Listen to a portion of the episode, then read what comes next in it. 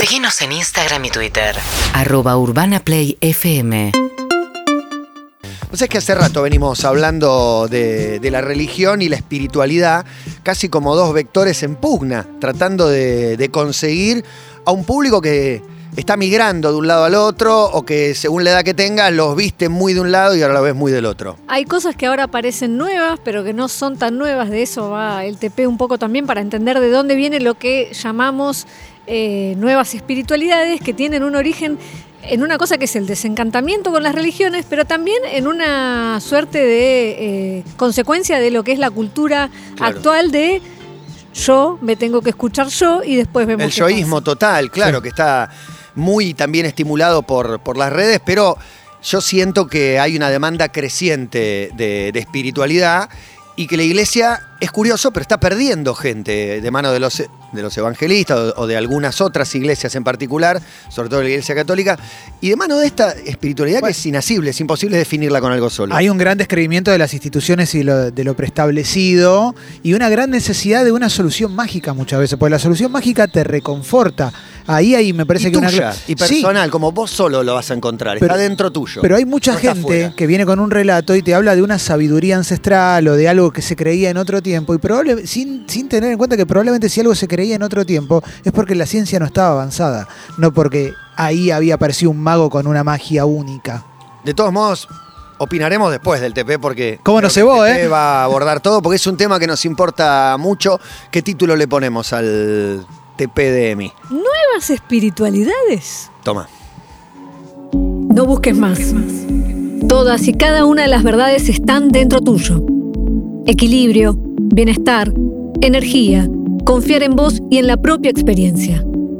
Las nuevas espiritualidades crecieron en el último tiempo a la par que las religiones perdieron fieles. Y la frase, que se repite una y otra vez. Soy espiritual pero no soy religioso. Nicolás Biotti es doctor en antropología social y estudia la cultura moderna con foco en la religiosidad. Desconfían de las instituciones, desconfían de los modelos jerárquicos, desconfían de las burocracias, de las organizaciones religiosas, desconfían de los sistemas normativos, de que las iglesias digan lo que uno tiene que hacer. Cuando en la Argentina en los años 60 el catolicismo tenía el 90% de los fieles, muy tímidamente empezaba a llegar algo de la nueva espiritualidad de la mano del movimiento hippie. En los años 80, con la llegada de la democracia, hay una pequeña expansión que se masifica definitivamente en los años 90. A mí lo que me gusta hacer es abrazarme a un árbol. El escritor Paulo Coelho escribe chorros de tinta y sus libros ocupan los primeros puestos de los más vendidos. Es la cara de la literatura de la autoayuda y con él, los libros de la autorrealización ganan las vidrieras de las librerías. Cuando nosotros despertamos cada mañana, abrimos los ojos. El despertar espiritual es con los ojos cerrados. Cerrar los ojos y pensar que adentro nuestro está el tesoro. El combustible espiritual de Ari Paluch fue el gran boom editorial local con más de 150.000 copias vendidas. Y desde la tele, Claudio María Domínguez. El herido. Yo quería que me dijeran algo y no me lo dijeron. Yo no quiero que los demás resuelvan más mi historia. Entonces, como no querés, resuelve la tuya, querido. La frustración es una muerte acelerada. Una persona frustrada es una persona depresiva, es una persona que se va de este plano celularmente antes de tiempo. Las nuevas espiritualidades se piensan como procesos de cambios de prácticas y toma de conciencia.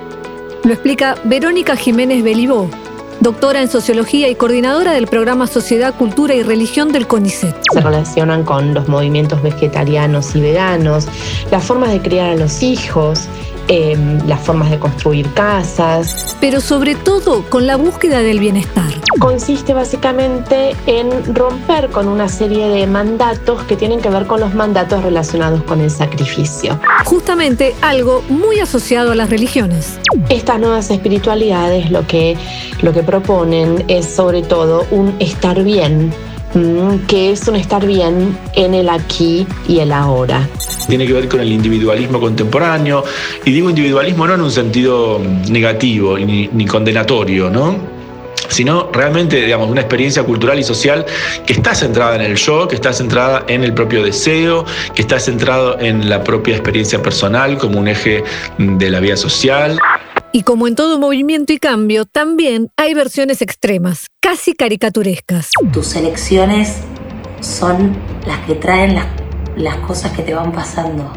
Lo que vos deseas y lo que vos haces es lo que atraes y es lo que te va a pasar. Confíen en ustedes. ¿Por qué no van a poder? No hay nada que me impida ser mejor. No hay nada que me impida quererme, que me impida, no sé, darme amor. Pero darte amor también es comerte un sándwich de milanesas. En la era de la inmediatez, la ansiedad y los resultados, las redes sociales también juegan un papel en esto. No les pide que vayan, por ejemplo, una vez por semana a hacer tal práctica o a escuchar tal cosa, sino que proponen una especie de eh, relación con la espiritualidad en el momento en que se pueda, cuando la persona esté disponible. A demanda. Dame algo corto, coloquial y que pegue. Dios no me habla, Dios no me habla. Todo el mundo dice, Dios no me habla. Sí, Dios te habla. Lo que pasa es que vos no le estás hablando a Dios. Si vos querés escucharlo a Él, tenés que llamarlo vos.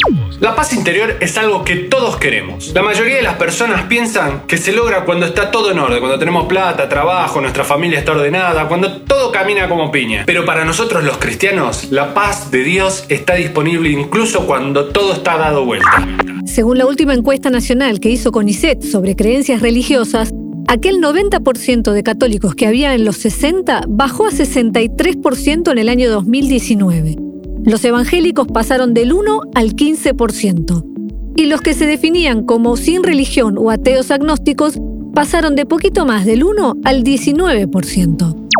En septiembre del año 2012, mientras el arzobispo de la ciudad de Buenos Aires, Jorge Bergoglio, ordenaba a los sacerdotes a bautizar a los hijos de madres solteras, la ciudad se preparaba para un mega evento.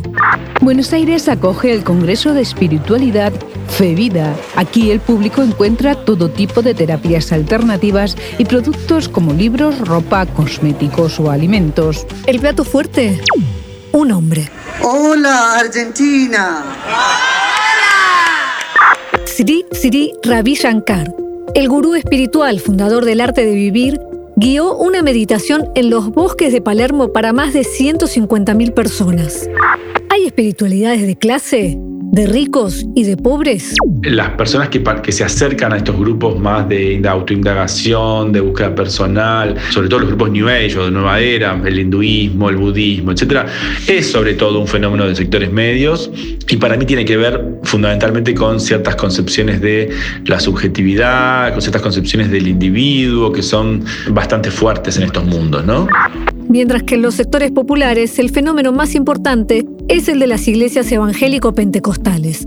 Con un discurso bastante similar, sentirse bien con uno mismo, conocerse, pero con una gran diferencia. en una lógica más vinculada al milagro, más vinculada a un Dios cristiano, sobre todo porque tiene un discurso mucho más centrado en padecimientos que por ahí son, mm, tienen más, más pregnancia en ese mundo, ¿no? Digo, el tema de las adicciones, el tema del alcoholismo, el tema de la violencia familiar, Y más. el tema de la falta de trabajo, el tema de la prosperidad económica, que es muy común en los grupos evangélicos pentecostales, eh, la idea de que uno puede ser un emprendedor eh, de sí mismo. Según el programa Sociedad, Cultura y Religión del CONICET, en el 2008 el 25% de los encuestados creía en la astrología. En el 2019 subió al 33%. Si tenés Saturno en casa 10, probablemente seas una persona muy ambiciosa. Si tenés ascendente en Acuario, probablemente necesitas el reconocimiento paterno.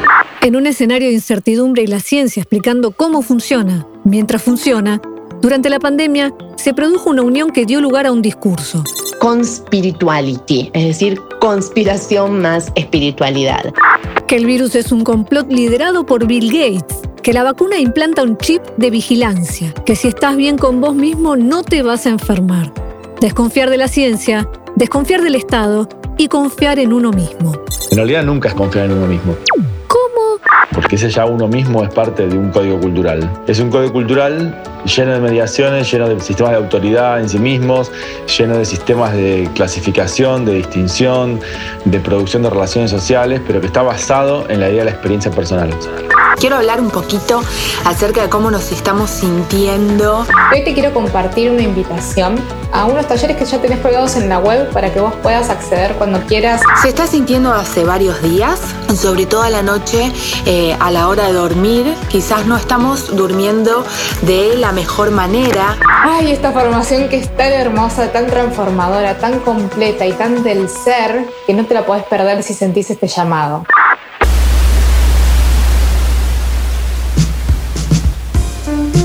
Bueno, eh, la verdad, una, una ensalada. Una ensalada metida en, en una multiprocesadora que tiene miles de aristas, realmente. Me- porque la variable antivacunas se mete también y toca la, la espiritualidad. La red ha generado una horizontalidad en la que pareciera que todas las voces valen lo mismo. Y a veces a mí me da bronca cuando en algunos programas pienso que están dándole mucho lugar a una opinión por ser controversial o porque genera ruido en redes, pero que realmente es a veces peligrosa porque le habla a todo el mundo como si fueran todos iguales y no es así. Pero bueno, es una ensalada esta, es una mezcla tremenda. Ah, eh, pa- eh, Hay mucha ignorancia que, que- que parece peligrosa también, ¿no? Recomendando cosas que son nocivas para la salud, sobre todo esa parte. Sí, ti- tiremos así como atolondradamente, porque son muchas las ideas. La, la religión oficial, digo, el, el cat- el catolicismo, digo, también va cayendo porque te propone algo para después de muerto. Eso es una de las primeras premisas El por las aquí y el ahora está muy claro. Eso lo vieron los evangélicos en, Bra- en Brasil y desde ahí viene también de la mano con este discurso del yo que, que- que hoy funciona también. Y después hay una cosa de, de- de necesidad, ¿no? La autoayuda tiene un efecto que yo lo, lo- lo comparo con que te encuentres a alguien por la calle que te cae simpático, la, la viste, y, te- y cuando te encontrás decís, che, tomemos un café. Y en ese momento lo decís en serio. Cuando vos ves un video de autoayuda, el que lo ve y el que lo consume, en el momento dice, sí, voy a ser mejor, después vuelve a caer y lo vuelve a consumir. Vos decís, tomemos ese café en serio, pero no lo tomás nunca. Entonces te vuelve, te vuelve a pegar por ese lado. Y después eh, la, la autoayuda o esta, estas nuevas espiritualidades se adaptan a un discurso de época. Esto de Total. sumarse a lo vegano, a lo vegetariano. Recordemos el, el integrante de los Nocheros que dentro de sus explicaciones es por las cuales no se vacuna, es Karina se hizo vegana. Sí, sí, una, una explicación que carece de cualquier sustento científico y lógico para una persona que, como vimos ya en muchos casos, es bueno en lo suyo, es un referente para mucha gente, importa su opinión y dice algo de extrema ignorancia Una persona con y educación. peligroso. Formación. Sí, que se ha destacado en lo que hizo y que se ha ganado un lugar. Bueno, al, al momento de pensar este informe, una de las grandes dudas era, y lo charlamos, era si, si darle voz o no y cómo a estas voces. Claro. Si contactarlas mismo telefónicamente, es decir, hacerle preguntas y demás, y eh, preferí no en el sentido de mostrar que estas voces existen, pero la verdad que las razones, eh, muchas son, porque vi entrevistas que dieron, es eh, poner en jaque todo conocimiento que esté establecido a partir de la ciencia no nos pudo salvar de una pandemia. Y a partir de eso, Es increíble. Ah, es increíble. esa mirada. Es increíble. Echarle la culpa a la ciencia, en vez de agarrarte de la ciencia para descubrir lo que sí, eh, a nivel necesidad, se ve en este, en este pantallazo las, distintas necesidades que hay. Y hay, como todo está personalizado, a la medida de cada necesidad hay una solución. Sí, diferencia de clases y también en lo que decía Clemen, que algo que está muy arraigado en, la re- en las religiones, digamos, mayoritarias, podríamos decir, eh, el tema de la culpa y el sacrificio. Hmm. Y en- entre tanto dolor, es mucho más seductor lo otro, claramente, que es eh, más hedonista. Totalmente. La religión no es hedonista para nada. No, te propone, te propone un viaje en el que la gratificación es instantánea, es inmediata. Metete acá y te vas a sentir bien hoy. Sri Sri Ravi Shankar, cuando mencionabas eso, a mí lo que me hace pensar es que hay cierto tipo de cultos que lo que hacen es, y está, esto se sabe, apuntan a las clases altas porque lo, primero que van mucha gente es a la aspiracionalidad. Entonces, si ven que un famoso de mucha guita se suma a eso, mucha gente va a tratar, va a tratar de imitarlo. Eso pasa. Pero otra cosa que a mí me hace, me llama mucho la atención es la necesidad que tiene mucha gente que venga alguien sin ningún pergamino probado a decirle cómo vivir.